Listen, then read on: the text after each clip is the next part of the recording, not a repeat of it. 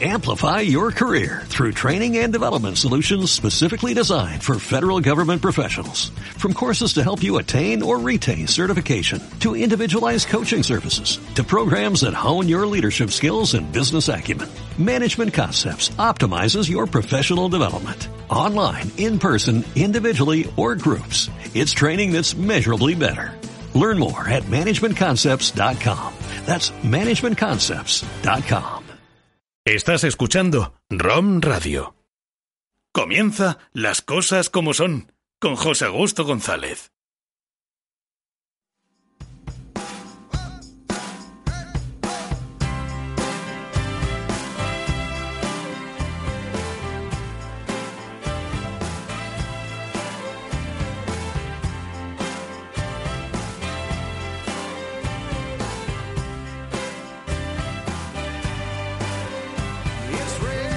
Es lunes 9 de marzo y ustedes nos escuchan una jornada más a través de nuestra inconfundible sintonía online, que no digital, aunque hay quien le llama radio digital erróneamente. Lo de la radio digital, la DAP, es otra cosa que hoy no voy a entrar en explicaciones porque no tengo yo intención de aburrirle a usted, pero es otra cosa. Eso sí, somos radio online y sonamos de maravilla, también hay que decirlo.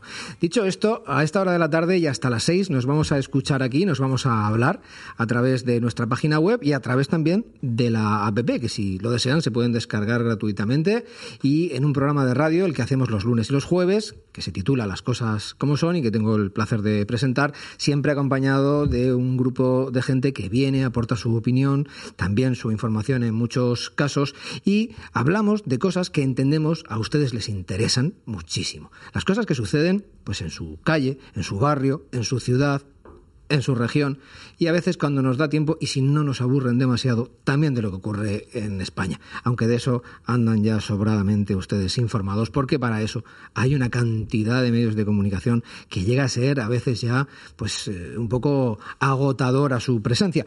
Pero tenemos una maravillosa opción, que es la de no escuchar, no ver nada o no leer nada.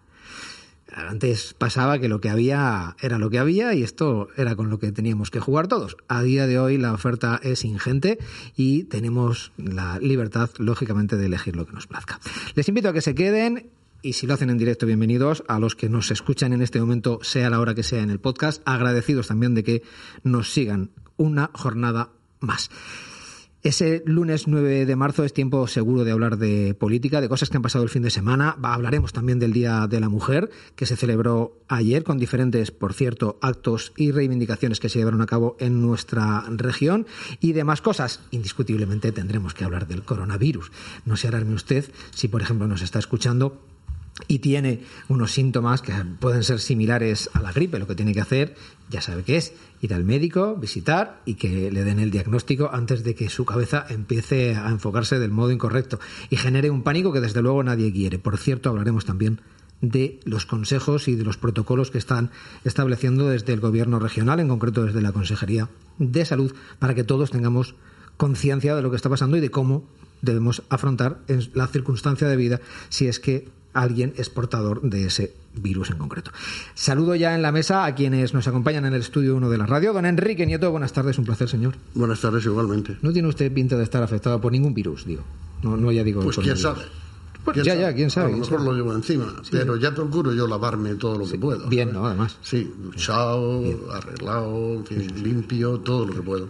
Y bueno, y sin bromas, la verdad es que últimamente me lavo las manos muchísimo más, eh, procuro no abrazar gente, por lo menos no a todo el mundo, y cosas por el estilo. Pero eso no es por el coronavirus. Alejarme de los sitios muy llenos de gente. Sí, lo procuro porque es que yo tengo el problema de que, no sé si saben ustedes que según va avanzando la edad, el porcentaje de afectados y de afectados gravemente es peor.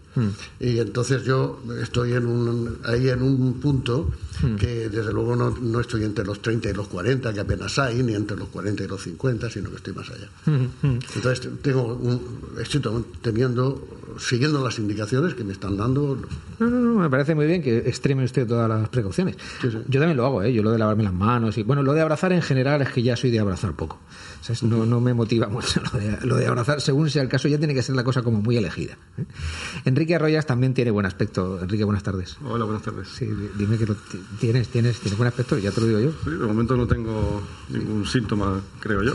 He estado este fin de semana en Valencia, donde sabéis que eh, es uno de los sitios donde más está. Eh, al principio nos tomamos todo, no, lo hemos tomado todos con un poquito de, gracia, ¿no? De, mm. con humor. Mm. Pero yo, no sé, soy un poco hipocondríaco y, mm y creo que está la gente ya empezando también a, a preocuparse un poco, ¿no? Por lo menos mm. esto, al fin y al cabo, si no vas a sitios eh, peligrosos, pues al fin y al mm. cabo es como una, es, el azar, ¿no? De, Totalmente. Una gripe todos los años.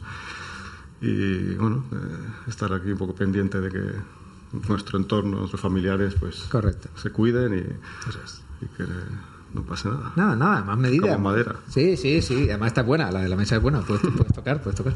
Pedro J. Navarro también tiene un aspecto excelente. Pedro, yo te veo bien. es que los de Yecla.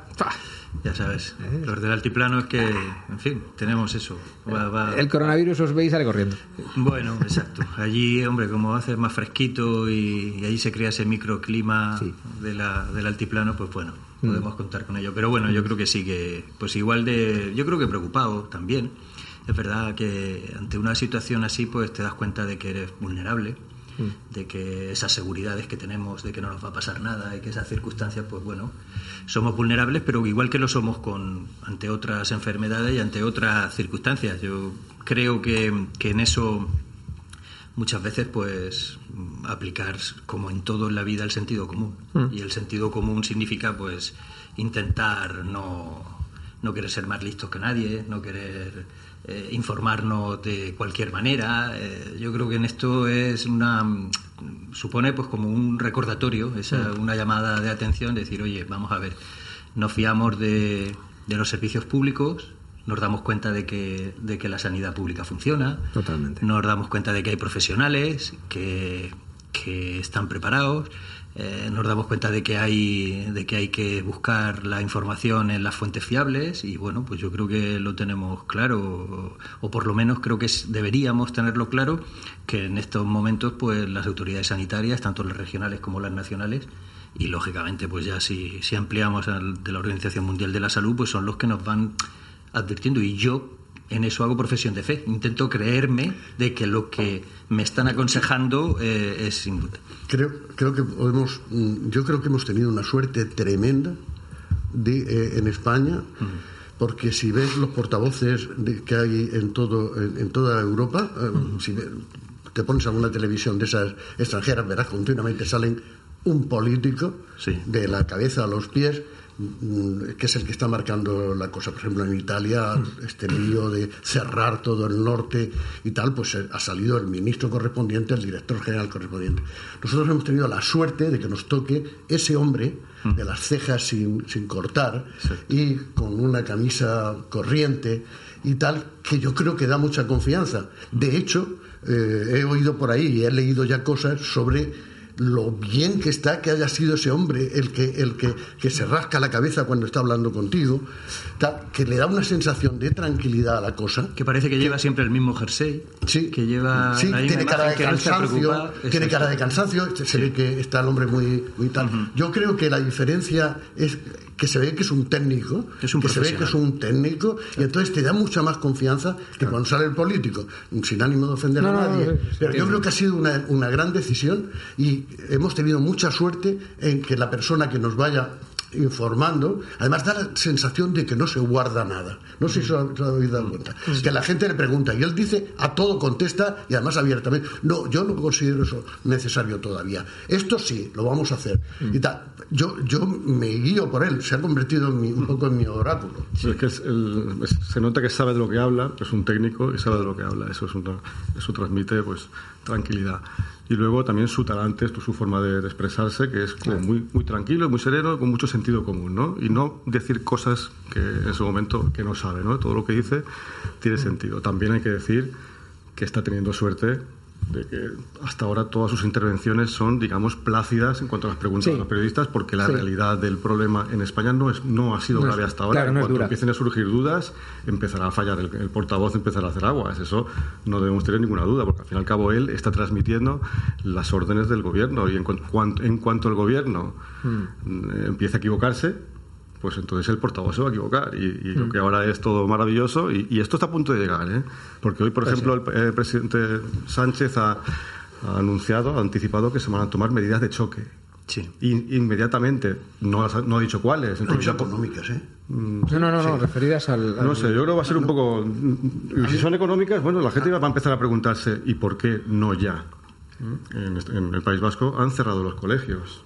Sí, sí. Claro. Entonces la cosa empieza ya a ponerse peligrosa. Entonces ahí es cuando vamos a ver realmente cuando un portavoz, claro, cuando un portavoz tiene todo a favor, es más fácil. No, pero es importante, es, mira, yo estuve jueves en la Risaca por razones de, una visita tal, sin importancia. Entonces estuve en, las especialidades, en el edificio ese, había gente allí, había especialidades que la gente no cabía en la consulta y estaba afuera en, el pasillo ese que estaba volado, que sabéis había montones de personas, montones de médicos pasando de un lado para otro, sanitarios de todo tipo, tal. Nadie llevaba una mascarilla. Eso para empezar te daba, había una sensación de tranquilidad absoluta, claro. pero absoluta. Y estábamos allí varios cientos de personas. Mm. Yo, yo me llevé una, una mascarilla, eh, iba con una, otra persona que la llevaba en el bolso y tal, y entonces eh, la llevamos por si acaso, por si acaso, según lo que veamos ni se nos ocurrió para nada ponernos ninguna mascarilla, a pesar de que lo que decía antes un poco de la edad y tal, que es importante tenerlo en cuenta. Pero es que daba una sensación de tranquilidad absoluta. Es que la, tranquilidad también puede ser, puede llegar a ser en un momento eh, contraproducente. Ahora mismo es un exceso, hemos llegado aquí, nos hemos saludado todos como si no hubiera pasado, como si no pasara nada. Nos hemos mm. abrazado. Yo lo he hecho en Valencia con personas, con mi familia y con personas que me presentaban que no conocía porque como quedamos, queremos dar la, la, impresión de que esto no puede con nosotros, no, va, no, puede con nuestros hábitos y con nuestra forma de, comportarnos. ¿no? A lo mejor debería empezar a preocuparnos y deberíamos empezar a tomar medidas más drásticas. En cuanto yo creo que en cuanto nos lo digan. yo, estoy convencido de que esto, eh, o sea, análisis personales, solitarios, de un, de un problema como este, eh, eso está muy condicionado por el carácter de cada uno, por su forma de pensar y tal. Yo creo que esto no tiene más remedio que ser una, una, una actitud colectiva. Y entonces, para crear una actitud colectiva necesitas que alguien te comunique. Y a mí si hubiera salido, estoy convencido que el ministro de Sanidad será un tío estupendo pero si hubiera salido el ministro, yo estoy convencido que estaría. que hubiera salido repetidamente, quiero decir, hmm. eh, eh, como está saliendo, que por cierto no me acuerdo cómo se llama este hombre. Salvador Illa. ¿Cómo? Salvador no, no, Simón, Simón. Ah, Fernando Simón. Fernando Simón. No, no, este hombre es el que yo creo que ha sido vital para nosotros. Y, y este tema lo he lo he comentado con otras personas de fuera de aquí, de, hablando con gente de Madrid, que cómo estáis y tal, y todo el mundo eh, tiene esa misma sensación de que hemos tenido muchas. Sí, no, yo creo que en comunicación de crisis, y en que, es lo que estamos viviendo ahora mismo, precisamente la, eh, la figura del, de la persona que asuma la portavocía es, es determinante. Y aquí es un especialista, es un técnico que comunica bien y que además tiene experiencia porque ya ha gestionado también otras situaciones no tan graves como esta y nadie tiene que estar dándole información nada más que la puramente estadística o tal. ¿Por qué? Pues porque es una persona preparada. Eso es distinto a, a cuando, por ejemplo, ejercen la portavocía otro tipo de personajes, otro tipo de personas que necesitan un asesoramiento y bueno, y luego cuando sobre todo hay que comunicar, por ejemplo, la mentira, que nunca se comunica bien, o hay que comunicar eh, pues la intencionalidad o la manipulación política, informativa y tal, pues entonces ya el éxito está garantizado. La comunicación es fundamental y en, y en ese proceso de comunicación el portavoz es, es clave, ¿no? Sí. Pero más importante de todo es la realidad. Sí. Y hasta ahora, pues probablemente este caso se va a estudiar en las universidades como una forma de gestionar una crisis de forma modélica. Pero esto no ha terminado y yo, no, no sé, estoy empezando a Tú tienes la mosca en la oreja. Sí, porque, porque cuando la realidad se impone y empieza a ser negativa para el gobierno, ya, ya puedes tener a Simón o a quien quieras, que vamos a ver cómo eh, esta gestión de crisis ya no va a ser tan, claro. es que además aquí va, a influir lógicamente las, las actitudes y las, y las decisiones que vayamos tomando de cada uno en nuestro ámbito más particular y tal. Lógicamente nadie va a poder evitar la expansión de la epidemia porque nos estén informando bien. Si luego nosotros no somos capaces de tomar determinadas medidas, lo que comentaba Enrique Nieto de que a él le está sirviendo ahora pues para ser más consciente de que debemos lavarnos más, debemos cuidar. Yo creo que eso es una norma que en otra época yo lo, yo recuerdo de crío que antes de sentarnos en la mesa nuestros padres nos decían, ¿te has lavado las manos? Mm. y tal. ¿Cuándo se hace eso ahora?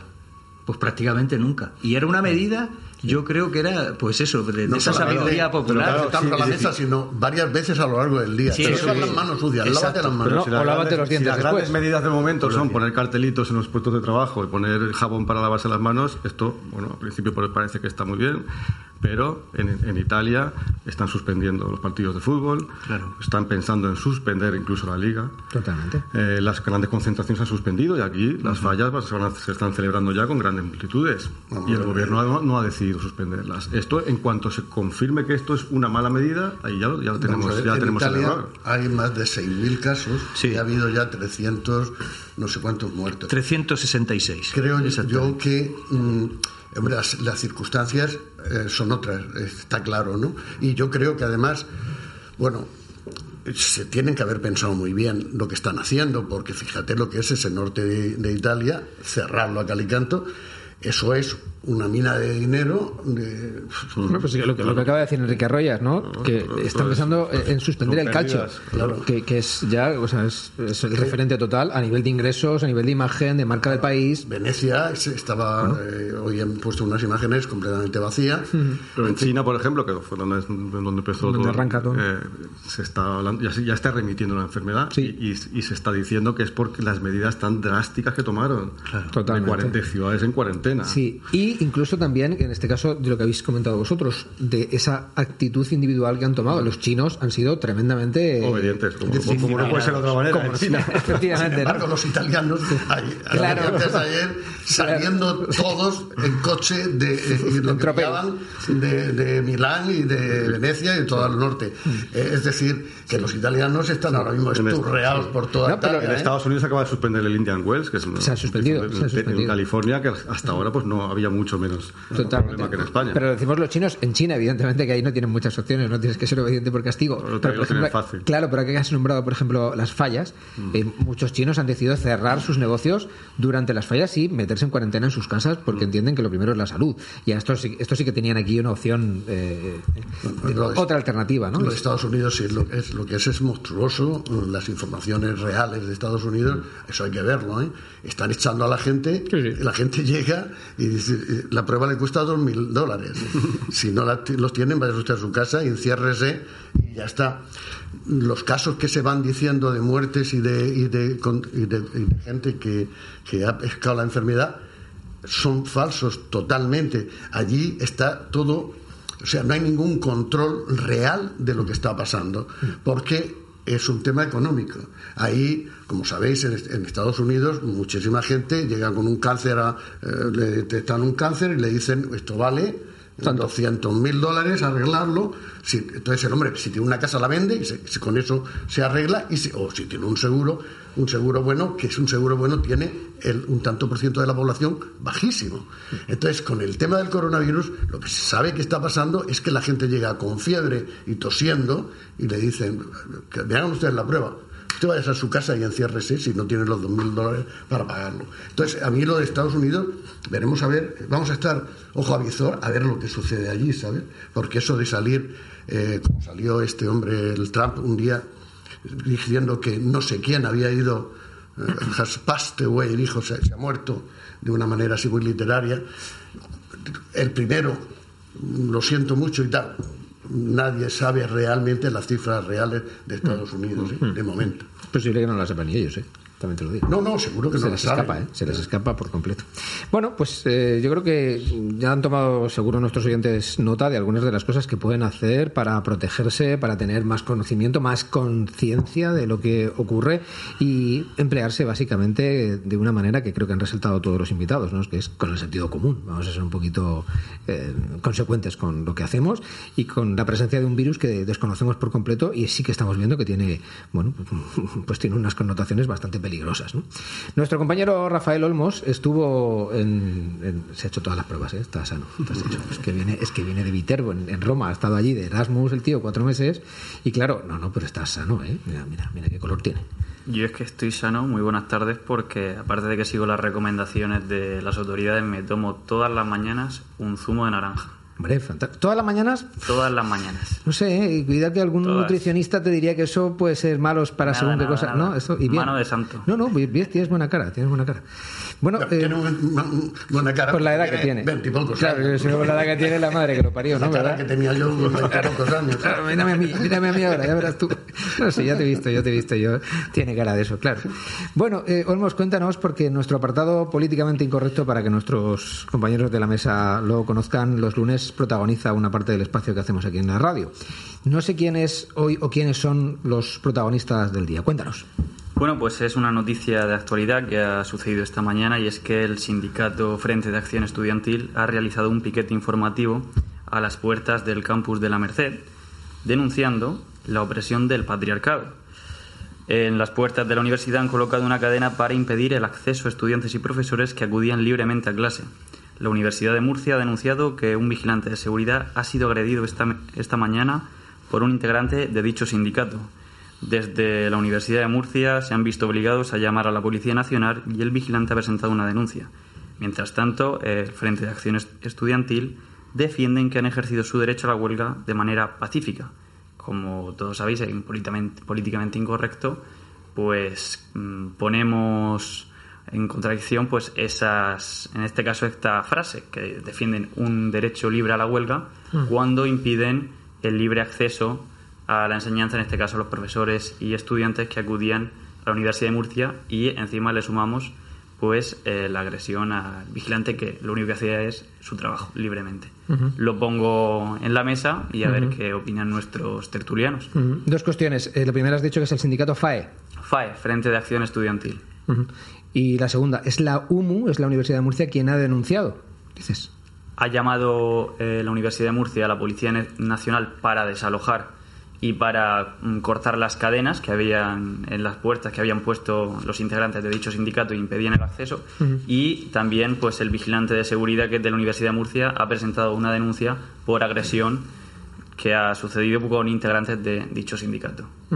Hasta el momento que sepamos, a la hora que es, no hay ningún tipo de comunicado por parte de FAE. No hay ningún tipo de comunicado, simplemente se han, han dicho allí públicamente que ejercían su derecho libre a la huelga, libremente. Una cosa es ejercer el derecho libre a la huelga y otra cosa es agredir a alguien. No creo que sean eh, cuestiones que puedan considerarse complementarias. Entiendo que el comentario por parte de la mesa no, no, va a cerrar mucha novedad, Enrique. Yo creo que esta sección de políticamente incoes, incorrecto debería ser, no, no, debería ser una sección, debería ser lo que tu programa entero. El programa entero, ¿no? y si acaso una sección como excepción de los lunes, una sección para lo políticamente correcto, porque es, efectivamente lo, político, políticamente correcto es una auténtica. Eso sí que es una epidemia. Y contra lo que creo que los periodistas, eh, los que piensan, deberíamos eh, mm. luchar ¿no? todos los días. Y esto pues es una, una muestra de, Totalmente. Eh, de cómo se intenta imponer una forma de pensar a través de la violencia, con, con medidas de, radicales de, acción directa, ¿no? que esto es bastante habitual en determinadas, determinadas concepciones del feminismo. Mm. Eh, y no conozco yo este sindicato, pero me imagino que por el nombre debe ser un sindicato. Poca gente lo conoce. Es un sindicato que realmente no tiene una estructura visible, no es en forma de pirámide donde hay un presidente, un secretario, un equipo. Es una masa que a veces nos ha pasado aquí en esta casa cuando hemos llamado para pedir declaraciones sobre manifestaciones o huelgas que han hecho, que no tienen un representante ni un portavoz en sí, y es lo que da un poco de, no sé, de oscurantismo a este sindicato que, no sé, desde mi punto de vista, pues no ha estado acertado eh, en este caso. No, no, está claro, desde el punto de vista de nadie. Y, entendemos que lo lógico sería que hubiera algún tipo de pronunciamiento comunicado por su parte, pero damos por sentado que no lo va a haber. Enrique Nieto. Es que no tengo opinión sobre esto porque no conozco a ese sindicato. Es la primera vez que veo que oigo hablar de él. Mm. Eh, entonces, ¿qué era contra el patriarcado, dices? Sí, eh, opresión del patriarcado. Denunciaban esa opresión del patriarcado y pues- decían que informaban libremente. Bueno, si se sienten eh, oprimidos por el patriarcado, hacen bien en protestar. Vamos, como si yo me sintiera oprimido por el matriarcado, igual mm. también protestaría. Ya la forma de protestar, pues, no sé, eh, solamente tengo lo que tú me cuentas y, no sé no sé qué decir porque no sé cómo se ha desarrollado todo eso. Si eran chicas solo chicos también eran chicos y chicas que han llegado a las 8 de la mañana concretamente antes de que la Universidad de Murcia en el campus de la Merced abriera sus puertas y han colocado unas cadenas impidiendo pues que el vigilante de seguridad pudiera abrir la universidad como todas las mañanas y cuando ha ido el vigilante a poder cortar las cadenas pues lo han increpado y eh, finalmente lo han agredido y ha tenido la Universidad de Murcia que avisar a la Policía Nacional para que cortaran esas cadenas. Mira, siempre hemos tenido las colas por la izquierda y por la derecha de gente que eh, se, comporta fuera de traste, ¿no? Porque ayer todo el mundo que quiso pudo manifestarse mm, eh, mm. tranquilamente y feliz y tal. Entonces, quizás a, esta, este sindicato, que insisto en que no los conozco, no, no les ha valido con lo de ayer y han querido montar algo hoy, ¿no? Por su cuenta y tal. Pues que no sé, creo que había hoy también convocada huelga, ¿no? Hubo huelga el viernes. Mm. Pero convocada y, y, huelga el lunes. Que, fíjate, estamos en, para celebrar el el Día del Internacional de la Mujer, y se convocan dos huelgas, es decir, dos días de huelga. a mí las huelgas me parecen bien. o sea, que parecen bien si son, si son proporcionadas a la denuncia y a lo que se protesta, pero me parece que es totalmente desproporcionado es que, es que son, perder dos días de clase porque se va a celebrar el Día Internacional. El, es muy relativo, el, concepto de la consideración de adecuado o de tal. es que eso es, cada, persona lo ve de una manera. Eh, yo que sé, el pecado mortal lo ven uno pecado mortal y otros no ven nada. Quiero decirte que es que eso es una cosa... Yo creo que ahora mismo tenemos los canales y, los días y las horas y los mm. sitios para manifestar todo lo que queramos manifestar, con una libertad absoluta. Mm. Eh, siempre hay alguno que con perdón, mea fuera del tiesto. Es decir, que se sale por un lado o se sale por el otro. Y entonces te, dejan un poco batitieso, ¿no? Eh, los, ves y dices, pero bueno, es que pues ayer todo el mundo se manifestó y dijo todo lo que quiso y ha salido en todas partes y todos hemos escrito sobre ello y más felices que la muñeca. Pero hay gente... Bien, y la, y la cuestión final, no quiero extenderme, es que siempre la ha habido. Siempre la ha habido desde la más tierna infancia de esta democracia había alguien que le faltaba democracia. Yo me acuerdo las siglas, ¿os acordáis de las siglas esas del principio? El PT, la ORT, eh, estaban el Partido Socialista, los comunistas, los no sé cuántos, y luego por la izquierda la ORT, la, el PT, los, y, al final ya había cuatro amigos que se reunían los martes y, y yo qué sé. Entonces, yo no le eh, quiero decirte, no sé cómo ha sido esa manifestación, ni cuánta gente ha habido, ni el daño que hayan podido hacer y tal. Pero eso no son más que, a mi juicio, gente que no ha encontrado, que, que no les basta con lo de ayer que nos basta al 98% de la población, que yo sepa. Eso, eso, es lo que yo opino de este mm. tema. Y sobre todo, hombre, yo, entiendo que, lógicamente, el hecho objetivo y tal, pues es un hecho condenable. Seguro que ahí hay muchas circunstancias que han debido pasar en una situación de aglomeración de personas y tal. Hombre, yo eh, no, no relativizo nada, pero todos hemos sido estudiantes o hemos vivido en determinadas circunstancias en las universidades. Y entonces, muchas veces en las universidades se exacerban los extremos, tanto por un lado como por otro. Y, este tipo de, acciones, pues muchas veces son algaradas, son, eh, pues yo qué sé, del tipo, pues, mm, en fin, que salen pues propia de, de, de una persona, de una gente de una edad determinada en un contexto determinado y tal Por supuesto condenable, pues claro que sí, si es que no se puede dejar pasar estas circunstancias, pero bueno, pero este sindicato sí tiene trayectoria. Yo sí lo conozco de la época en que de los inicios de uno de mis hijos en la universidad, porque sé que, que había organizado otra, otra serie de, movidas y tal. Parece ser que en los últimos días también han denunciado el supuesto caso o el presunto caso de un profesor de Bellas Artes, que parece ser que ejerce también como una excesiva autoridad o en las formas con alguna de, con algunos alumnos y tal.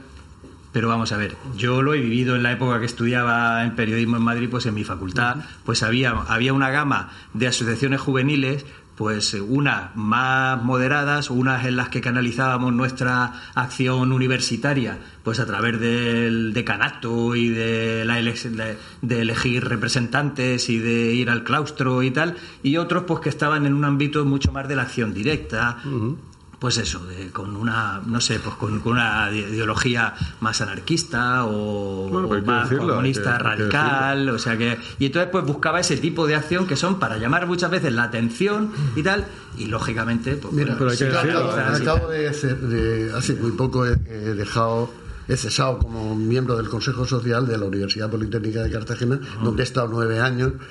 Entonces, a veces han llegado al Consejo temas de estos siempre han sido tan minoritarios que ni siquiera hemos tenido que tomar ninguna decisión sobre ello. Fíjate. Mm. Quiero decirte, eh, la Universidad Politécnica no es la UMU, pero es una universidad como Y no me quiero. Eh, eh, he intentado evitar en todo momento recordar viejos tiempos, porque eso em, me parece que es lo que me corresponde, ¿no? Pero de lo que eran realmente los protestones de verdad de la universidad en ciertos momentos y la represión a tiros que había. A tiros, ya está. A palos, a palos tremendas y a tiros. Entonces, yo por eso, los que hemos vivido eso, yo creo que tenemos ante estas cosas tan minoritarias unas actitudes mucho más de, bueno, pues son gente que es así, ¿qué vamos a mm. hacer? ¿Qué vamos a hacer? ¿Te acuerdas de los guerrilleros de Cristo Rey? Pues como era aquello. yo no los he conocido, pero sí, en esa época, en esa época, en, los, en, los, años 70, pues sí, sí era pero, pero, hay que decirlo, hay que decirlo. Esto es como cuando hay una huelga, los piquetes, ¿no? Siempre hay, el siempre surge el debate, ¿no? Los, piquetes son legales, son piquetes informativos y luego hay grupos que, amparados en la noche y en, en esos tumultos, utilizan los piquetes informativos para coaccionar a los trabajadores que quieren trabajar, etcétera. Y aquí, y aquí hay una huelga perfectamente legal y todo el mundo tiene derecho a ir a la huelga. Mm. Esto es un grupo de extrema izquierda, radical, probablemente anarquista, que lo que hace es eh, una acción violenta para coaccionar la libertad de los demás. Y hay que decirlo, que sean pocos o sean muchos, no sé si son pocos o muchos, pero es una, es una, es una bueno, una forma de, actuar, una forma de entender la, incluso el feminismo, porque estamos hablando del Día Internacional de la Mujer. Esto no era una huelga contra, es lo que se coge de fondo, una norma normativa universitaria. Esto era para defender la libertad de las mujeres, me imagino. ¿no? Hmm. Y entonces esta gente lo aprovecha para intentar bueno, eh, hacerse notar sus, sus ideas completamente de extrema izquierda, radicales y antidemocráticas.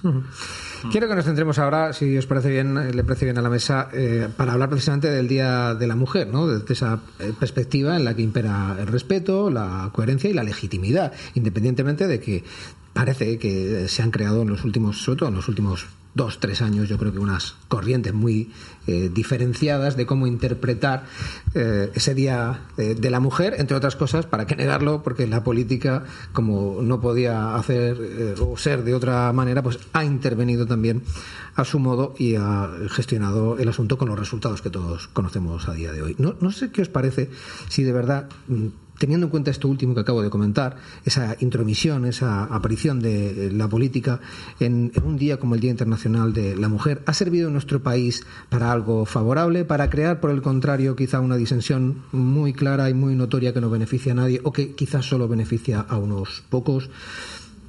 Eso ya no, es de este año, ¿no? Ya años atrás eh, la política ha intentado politizar una reivindicación que debería ser, yo creo que transversal a toda. Absolutamente. De, la, derecha hasta la izquierda, ¿no? Y hay partidos que están viendo en este movimiento tan, tan con tanta gente detrás una, una nueva bandera y están intentando apropiarse de este movimiento. por tanto, la politización es uno de los grandes, eh, algo, algo con lo que habría que, habría que denunciar. Eh, yo creo que lo más interesante de lo que ha pasado este año es precisamente esta, este desvelamiento de la politización.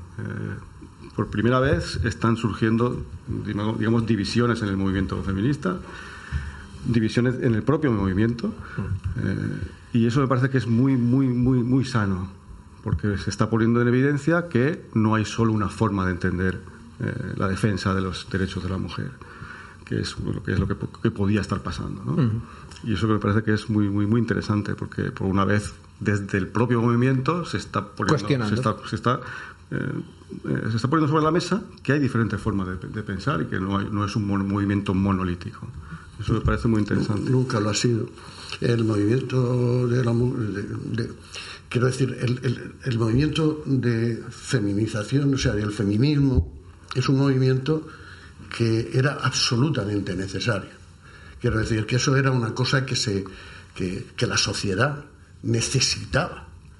Eh, pensar en los últimos 30 años los cambios que ha habido con respecto a la mujer en todos los y te está, o sea, en todos los campos. Y te está hablando alguien que nunca ha, ha sufrido en su profesión, en sus varias actividades, nunca ha visto nada que tenga que ver con eso de oprimir a la mujer o que la mujer no tenga. Tú siempre lo cuentas aquí en la radio, que has tenido un contacto además laboral con la mujer eh, fantástico. fantástico, la enseñanza. Eh, en la enseñanza yo nunca he visto un problema. A mí me ha mandado, la directora era una mujer, la jefa de mi departamento era una mujer y mi mujer era una mujer y la directora de mi periódico era una mujer. Quiero decir, también mandaba todo el mundo, todo el día mandándome mujeres. O sea, pero pero a mí no me Como me pasa a mí ahora. Ya te notaba yo algo. Claro, eh, es así, pero a mí lo que sí me ha parecido perfecto y fantástico es cómo las mujeres han ido echando hacia atrás a los mm, machotes eh, típicos, abusadores y gentuza. Sin embargo, sin embargo, Enrique, permíteme, tú, tú estás hablando que tú no lo has conocido eso. Yo sí lo he conocido, ¿eh?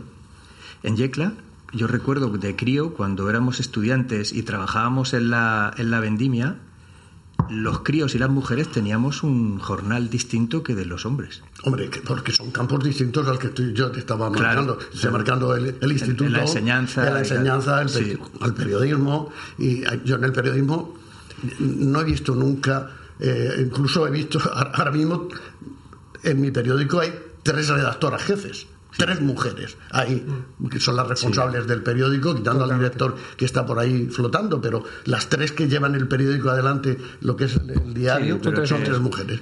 Entonces, pero sí he visto o sea, ese campo yo no te puedo hablar de él porque eh, quizás en, en, estas cosas de recoger la uva y tal, probablemente ahí hubiera todo lo, que, eh, lo, necesario. Pero lo que sí he visto muchísimo es en la reivindicación de la mujer de su papel absolutamente necesario y que debe ganar igual y debe tener su fuerza igual y eh, aquí eh, ¿por qué no hablamos de la política? Fíjate, en la segunda legislatura no había ninguna mujer en, la Asamblea Regional. 45 tíos. ¿En la segunda? Sí, señor. 45 señores. Uno detrás del otro. Y lo sé muy bien porque bueno, es que los tuve que pintar a los 45. Les tuve que hacer un retrato a los 45.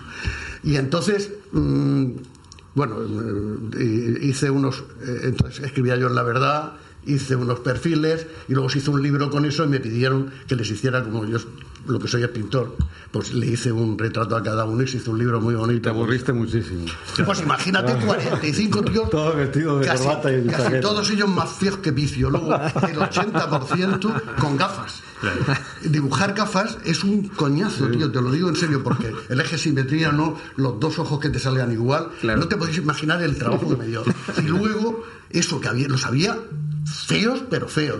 Era la época de las barbas y los bigotes. Y algunos, alguno de los retratos es una masa de pelo con dos ojicos aquí puestos y un poco de nariz. Pero fue una cosa realmente tal. Entonces, de eso, ahora vas a la asamblea, te ves la mesa, dos o tres mujeres. Abajo, en todos los partidos mujeres. Pero, pero eso ha costado, ¿eh? Sí, claro, eso, ha costado y eso y eso ha, supuesto ya, pero eso ha supuesto incluso sorna y tal. Pues, por ejemplo, el hecho de que ahora mismo tenga que haber una proporcionalidad de hombres-mujeres en las candidaturas, eso está aplicado por una legislación mm. del mandato de, Rodríguez Zapatero. Mm. Eh, tal. Que luego ya los partidos, haya partidos que decidan las listas cremalleras hombre, mujer, mujer, hombre en, en, la relación, pero, pero eso ya ha costado, el que tenga el que haya más presencia y tal. Hombre, a mí en la celebración del Día de la Mujer siempre mm, mm, yo creo que también se ha edulcorado un poco en los últimos años. Es decir, se ha edulcorado en el sentido de que es una jornada reivindicativa y es una jornada conmemorativa. Yo creo que, que cualquier efemérides nos, nos sirve de, de punto de enganche. Hasta ahora era siempre el Día Internacional de la Mujer Trabajadora. ¿Por qué? Porque eh, ese apellido de la mujer trabajadora era precisamente para constar las desigualdades que existían en el mundo del trabajo y que siguen existiendo en muchos sectores y de una determinada manera, aunque la ley eh, no parezca que lo permita, pero la realidad es una muy concreta y sobre todo en las sociedades más débiles, en las sociedades donde hay sectores de, población más empobrecida, esa, esa discriminación existe. Y se celebra porque se conmemora la muerte de unas trabajadoras del sector textil en 1911 en Nueva York que están en huelga, cierran las puertas y, se le, y le prende fuego. ¿eh? en una situación, una, unos hechos bastante oscuros y es duro y es una realidad y eso ha servido pues para reivindicar. Yo creo que, que en la medida en que las propias mujeres han sido conscientes de que ellas tenían que organizarse y reivindicarlo, ha sido el primer paso. Y el segundo paso, el que los hombres también asumamos mm. que esa realidad no se puede permitir. Yo en esto, cuando, cuando llega este día, siempre me acuerdo de una anécdota que me tocó vivir en la facultad, en, la Facultad de Periodismo en Madrid. Estamos hablando de principios de los años 80, del siglo pasado, y un profesor de literatura que teníamos, que era muy conservador, era un hombre que se permitía hacer comentarios despectivos y tal. Y un día, no recuerdo por qué, eh, habló de de bueno, es que esto, como dirían las feministas, que son esas mujeres que no sabemos muy bien lo que quieren y qué tal. En mi clase, como en la clase a lo mejor de Enrique, en aquel, de Enrique Arroya en aquel momento, éramos pues 180 o 200 alumnos. La mayoría eran mujeres. Y ni una sola mujer levantó la mano para lanzar un poco su opinión. Y yo recuerdo Quizá a lo mejor, y en esto permíteme, lo cuento porque es una, anécdota que he vivido personalmente, quizá porque en mi ambiente familiar, en mi ambiente social, eso lo hemos vivido, bueno, pues la, reivindicación de, ese papel, yo recuerdo que levanté la mano y le dije, mire, me acuerdo del profesor José Vilaselma, digo, profesor, yo creo que usted está descalificando al movimiento feminista, a las feministas que han supuesto esto. El hombre se quedó callado y además le dije más, digo, y lo que me extraña es que ninguna de mis compañeras que está aquí diga algo. Yo creo que mucho de lo que nos ha pasado y lo que ha vivido la sociedad y lo que, y lo que nos pasa aún es porque creo que aún, desgraciadamente, muchas mujeres aún culturalmente tienen asumido de que son de que cada, vez, menos, cada, vez, menos, sí. Cada vez menos pero pero yo en eso recuerdo que en aquella época me, supuso y tal, menos, las mujeres que todavía mantienen eh, actitudes y, posiciones de, mm. eh, como diría yo, de, quitarse el sombrero delante del hombre, mm. de dejar pasar al hombre, de atender al hombre, de mimarlo, de cuidarlo, pero no mimarnos y cuidarnos y tal, sino todo ese asunto. Yo creo que cada vez más eso está pasando. Mm. Lo que pasa es que hay, hay una cuestión aquí gravísima, que es la reacción de algunos hombres a esas actitudes, que a veces llega a matar a la persona, a la mujer que está, que está tratando de apartarlo o de que no admite ese tipo de cosas. Hmm. Entonces, ese, ese tema es el, gravísimo de esta situación y el que además inconcebiblemente, por lo menos para mí, en esta época, te das cuenta de que en lo que va de año están matando a más de una mujer a la semana en España. Pero es que en Suecia es casi el doble. Y en Francia también es mucho más. Entonces, mientras que esté eso ahí, hace falta que haya un movimiento de mujeres que diga que esté ahí lo más fuerte posible y además que entre ellas se ayuden y traten de que los hombres nos pongamos de su lado. Los hombres con, con, o sea, los hombres honrados y los hombres mm. decentes, ¿no? Mm. Que, porque no hay otra cosa. Porque eh, es terrible que ese machismo asqueroso que mata, que llega a matar, que, llega a veces a matar psicológicamente, no solamente. Exactamente, ¿eh? no, es la muerte física. Exactamente, es, muerte, es en la vida cotidiana. es, la vida cotidiana. Es, la cosa cotidiana, efectivamente. la negación de la personalidad, el, negarle, el, realizarse, el estar, eh, no dejarla vivir, todo ese asunto. Gracias a Dios, gracias a Dios, eso ya no es lo que era porque cuando yo era pequeño, en la calle, las mujeres decían, es que al final le pega al marido. Es que, no, es que al final le pega. Y era una cosa como, oh, no, ya sabes que María, es que María, a ver, cada vez que viene borracho, el marido le, zurre. Y de pronto veías a una mujer con un ojo morado. Y era una cosa casi natural. Mm. Quiero deciros que es, era una cosa habitual. Y que había que aguantar y que tenían que, aguantar, y que tenían que aguantar. hacer, porque no sé cuántos, tal. Por eso, claro, cuando vino el divorcio, se divorciaron eh, por cientos y por miles. Pero, pero en todo aquel momento, todo aquello anterior, yo estoy hablando de mucho antes, es que se sabía perfectamente quién le pegaba. Sí. he mencionado varias cuestiones que creo yo que eh, ponen el, el dedo en la llaga de porque creo yo que este nuevo feminismo no es el mejor, la mejor estrategia para mejorar las cosas de la mujer. Uno es cuando estamos comparando con lo que pasaba antes. Efectivamente, uno de los errores, creo yo, del movimiento feminista es dibujarnos una realidad que no es la de hoy.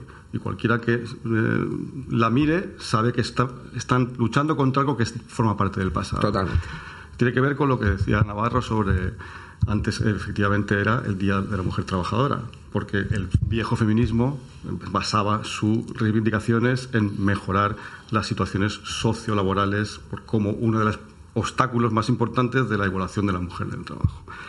Y eso ya no es así. Ahora mismo es el nuevo feminismo pone, el, pone su objetivo en otras cuestiones que tienen que ver con la violencia machista. Eh, efectivamente, la violencia machista sigue, eh, sigue siendo un problema pero yo creo que si aumenta el número de agresiones a la mujer, de violencia, no es porque perviva en nuestra sociedad una imposición heteropatriarcal. Yo creo que las razones de por qué siguen muriendo mujeres a manos de hombres hay que buscarlas en la cultura y la cultura que vivimos no es eh, patriarcal.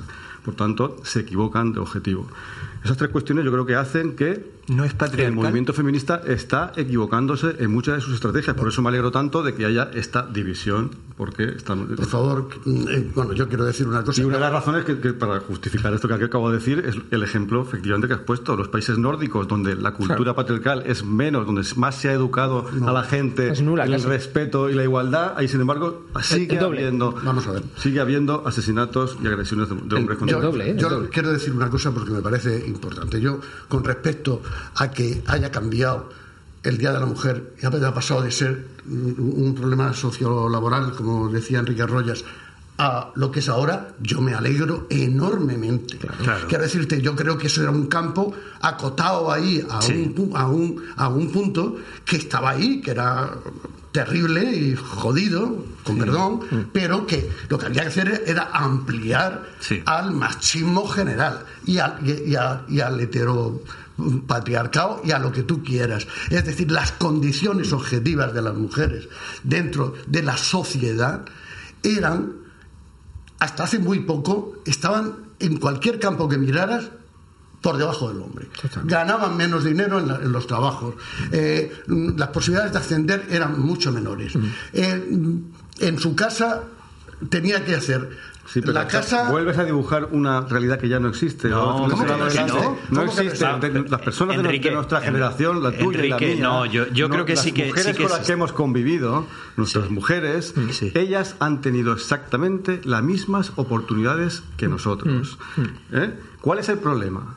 que tienen eh, una cosa que se llama embarazo y eso le supone un obstáculo clarísimo en, el ascenso laboral. Indiscutible. y, eso hay que, corregirlo con medidas de apoyo y con pero, no, pero eso no lo puede evitar, eso no lo vamos a evitar, aunque, aunque algunas partes del frente feminismo pero, pero vamos a ver, aquí les encantaría. Yo, cuando pueda también. pero, pero, mi mujer ha elegido lo mismo que yo, con las mismas posibilidades de libertad que yo. Pero, pero vamos a ver, por ejemplo, las agresiones sexuales que es una, otro, del campito ese pequeño de, del trabajo, del sociolaboral, está ahora mismo en plena calle el problema de los abusos sexuales, las agresiones sexuales y todo ese asunto. Eso no tiene nada que ver con el sistema, con el, con el patriarcado del siglo XIX o del principio del siglo XX.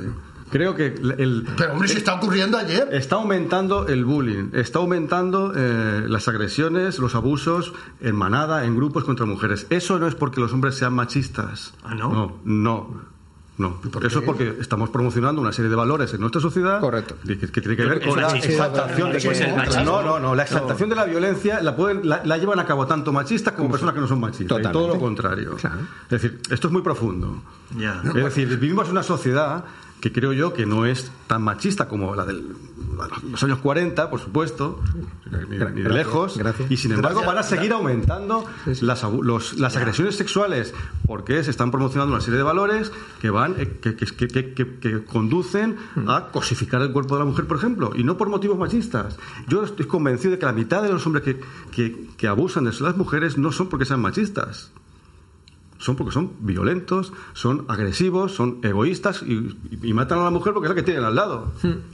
Pero vamos a ver, eh, por supuesto que, este es un tema como todos, con, que merece y por eso van a seguir aumentando por muchas leyes y por mucha educación que se dé en los colegios, van o seguirán aumentando o seguirán existiendo las agresiones a mujeres. Yo creo que, que también eh, esto es un problema cultural y cuando hablamos de un problema cultural es un problema enraizado. lo está diciendo Enrique Arroyo. Exacto, es un problema cultural, pero por ejemplo, vamos a ver, la economía de los cuidados. Cuando en, una, en un matrimonio, en una pareja, hay que cuidar al abuelo o al padre y tal, ¿quién se plantea, o en, ese, en esa pareja, quién se plantea que tiene que cuidarlo? Hoy en día, yo, y, tengo de hecho un ejemplo muy cercano, muy, muy cercano, y, Depende. y hay una igualdad tremenda. Pero eso no tiene por qué ser negativo. ¿eh? Sí, pero, no, pero, si yo no estoy hablando de negativo o, positivo, yo lo que estoy hablando es de crear condiciones, primero. Mm. Y segundo, que cuando se plantea una promoción profesional dentro de una pareja entre un hombre y una mujer, generalmente. Bueno, ahora mismo, ahora mismo hay libertad absoluta en esa pareja y si no, que la mujer se lo haga mirar. Yo cuando una mujer ahora de, de, mi edad o, más joven viene diciendo que en su matrimonio tiene que planchar, yo le digo, que yo no me planteo, yo no me lo planteo solo pensar en ella. Porque tiene las mismas posibilidades que tu marido, la misma educación, los mismos valores que, que se te han dado. Yo lo que me planteo es preguntarme, que los hombres nos preguntemos eso que los hombres nos lo preguntemos. ya está, yo simplemente lo lanzo. Ah. Que los hombres nos lo preguntemos, porque no es lo habitual. No, pero lo que pasa. No es lo habitual. Claro, pero es, es necesario. Quiero decirte, es necesario seguir reivindicando. Sí, sí, por supuesto. Porque yo, yo mi experiencia, ya la he dicho antes, pero es que te diría más. En mi casa yo tengo cuatro hijos varones. Y yo, cinco varones, y mi mujer. Y mi hmm. mujer también ha trabajado toda la vida. Pues en mi casa se ha hecho lo que, lo, que ha habido que hacer cada uno. O sea, oye, oye, que hay que limpiar los cristales de esta habitación. Ha cogido uno y lo ha limpiado. O sea, que no ha habido ningún problema. Y de hecho, ahora tengo hijos que tienen que ir a trabajar con traje y corbata porque por la profesión que tienen y tal, llegan a su casa, se quitan el traje y la corbata y se pone a planchar. Y plancha el tío fantásticamente.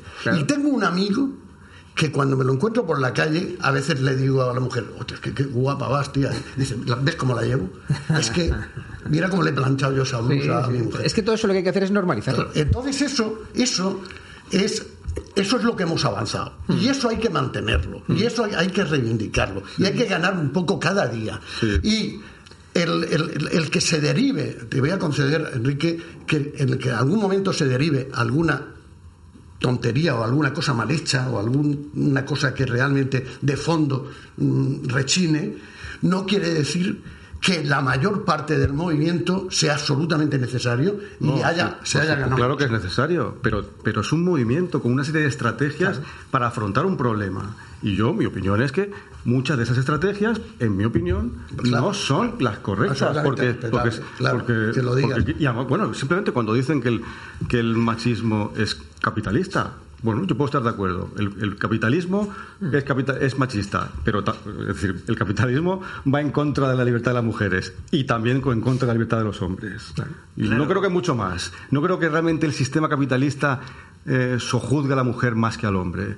Porque le da igual, que sea, el capitalismo le da igual, lo que quiere es hombres mercancía, hombres objeto, perdón, mujeres mercancía, mujeres objeto. Correcto. Entonces, centrar toda la estrategia del movimiento feminista con esa serie de, de ideas, creo que, y además que no son las únicas. Y por eso decía que la división que está viendo, esta, esta amplitud de, de, visiones sobre la, la, defensa de la mujer, creo que es muy buena.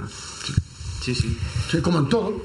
Es que realmente en cualquier movimiento humano, en cualquier cuestión humana de fondo, te vas a encontrar eh, un arco un arco de, actitudes y de posiciones ante ello.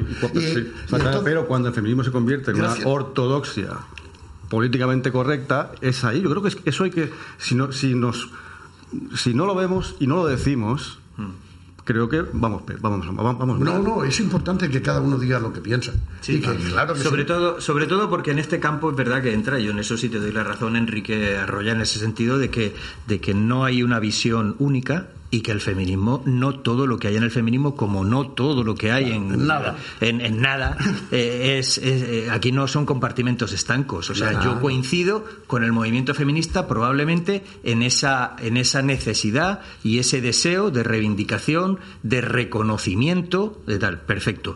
Hay otras cuestiones con las que yo no coincido. Yo no coincido con la visión el cuerpo es mío y ya con él tengo derecho tal, o que los hijos son míos y yo soy quien tiene que tomar la decisión. No, no, aquí estamos hablando de hombre, mujer, estamos hablando de personas y tal. Por supuesto, yo en eso estoy totalmente de acuerdo.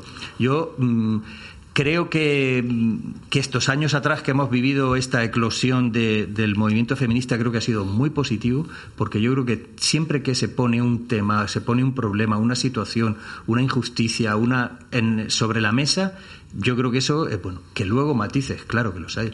claro que los hay. Fíjate lo que compañeros, consigo, y termino, lo que ha traído consigo en el mundo del cine y del espectáculo y tal, el, movimiento Me Too. o sea, ha traído a, a, Western le han metido 30 años y oye, sí, a gusto de la puñeta. Y, o sea, y al pobre Woody Allen están, están censurando sus, sus memorias. No, Woody Allen, a, Woody cuando, Allen... Cuando yo sepa todavía ni siquiera ha sido condenado. No, no. Yo hubiera sido condenado. Primero, Terrible, me parece terrible, ¿eh? Una, una editorial, las memorias de Woody Allen que ha decidido no publicarlas. Sí, no, ya, ya, hacía tiempo que no... O sea, que varias editoriales le habían dicho que no a esa Sí, pero estaba ya... En España se van a publicar, de momento. Sí, el, el, tema de Woody Allen, yo es que entro mucho más en su cine, que me encanta. Yo veo todas las películas de Woody Más que en su forma de ser. Ahí no entro. De hecho, yo creo que tal y como se han desarrollado las cosas, creo que tiene razón él creo que realmente no cometió esa cosa que dice, aunque es muy mosqueante que se casara con la hija política, ¿eh? es muy con la hija de la mujer, es muy mosqueante, ¿no? es una cierta afición a quizás al niñerío, ¿no? A mí me, eso me, me, me, preocupa, pero, pero bueno, es su, como tú decías, esa es su forma de ser que, entre otras cosas, no lo conocemos, ¿no? Correcto, es que de forma de ser no lo conocemos. Eh, quiero tener, por favor, si os parece bien, y cerramos ya la tertulia, un recuerdo para un periodista que, que nos dejó el fue el viernes o viernes por la mañana, ¿no? Estoy refiriéndome a, Joaquín García Cruz, a Chimo García Cruz, como lo conocemos todos. Entiendo que aquí en la mesa, obviamente lo conocíais eh, los tres. Yo hemos trabajado con él, Pedro he trabajado con él, yo también. Y mm. no sé no, no he trabajado con él, por supuesto que lo conozco claro. como lector una vez estuvo, lo, trajimos a la universidad para que diera una conferencia y fue una maravilla. ¿no? Es una de esas personas que, eh, que, que, el calificativo de maestro de periodistas le encaja como a nadie. ¿no? Totalmente, totalmente. Aparte de un señor encantador.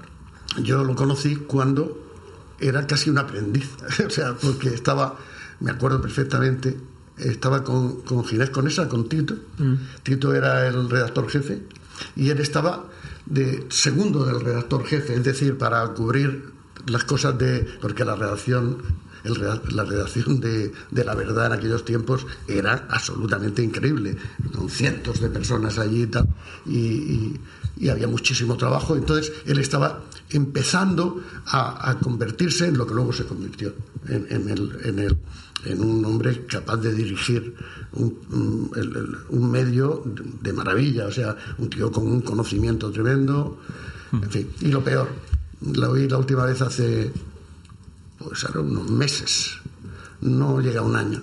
Me lo encontré por la calle. Eh, ¿Qué tal estás? Mucho mejor.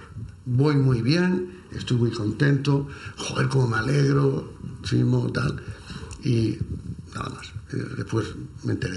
Aproximadamente fue la última vez también que yo coincidí con él en la redacción del periódico, que cada vez que eh, portaba por allí, pues eh, el saludo era, por supuesto, para mí no solo inevitable, sino de, muchísimo gusto. Y cada vez que mantenía cualquier conversación, por breve que fuera con él, era de, de aprendizaje absoluto y, como digo, con un encanto especial. Yo, sí, yo en parte soy periodista por él, porque porque estaba en primero de facultad cuando, cuando fui a pedirle unas colaboraciones en, en una revista que él dirigió un tiempo, el semanario Lean, mm.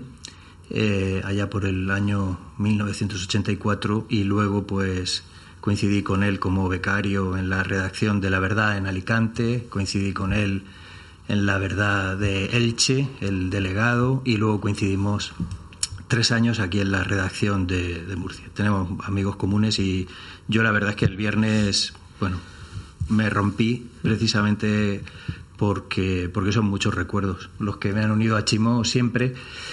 Y creo que Chimo ha sido un exponente de, que en provincias, como, se, como dicen en Madrid o, como no, se hace muy buen periodismo. Mm. Y Chimo era un gran periodista, era un gran periodista, con muchas más luces que sombras, como, como todas las personas, pero pero un gran periodista y un gran, un gran profesional. Y la verdad es que yo creo que de, en mi caso personal ha sido una de las personas que más me ha marcado en, el, en, el, en esta profesión. Bonito recuerdo, precioso, de hecho, recuerdo el que habéis tenido los tres, para con el periodista que nos dejaba el pasado viernes después de estar dos años eh, luchando como él hacía contra una enfermedad a la que pues, finalmente no pudo derrotar.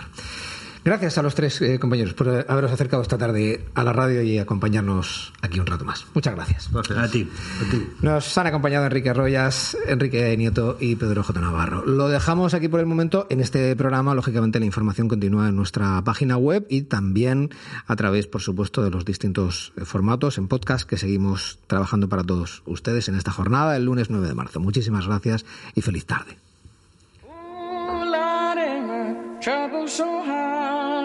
Ooh, Lord, my trouble so hard. Don't nobody know my trouble but God. Don't nobody know my trouble but God. Ooh, Lord, my trouble so hard. Ooh, Lord, my trouble so hard. Don't nobody know my trouble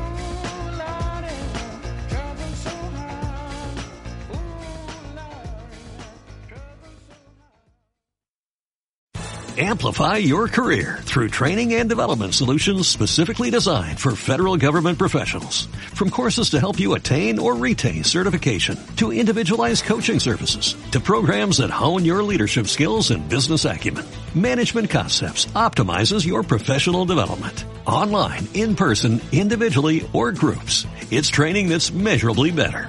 Learn more at managementconcepts.com.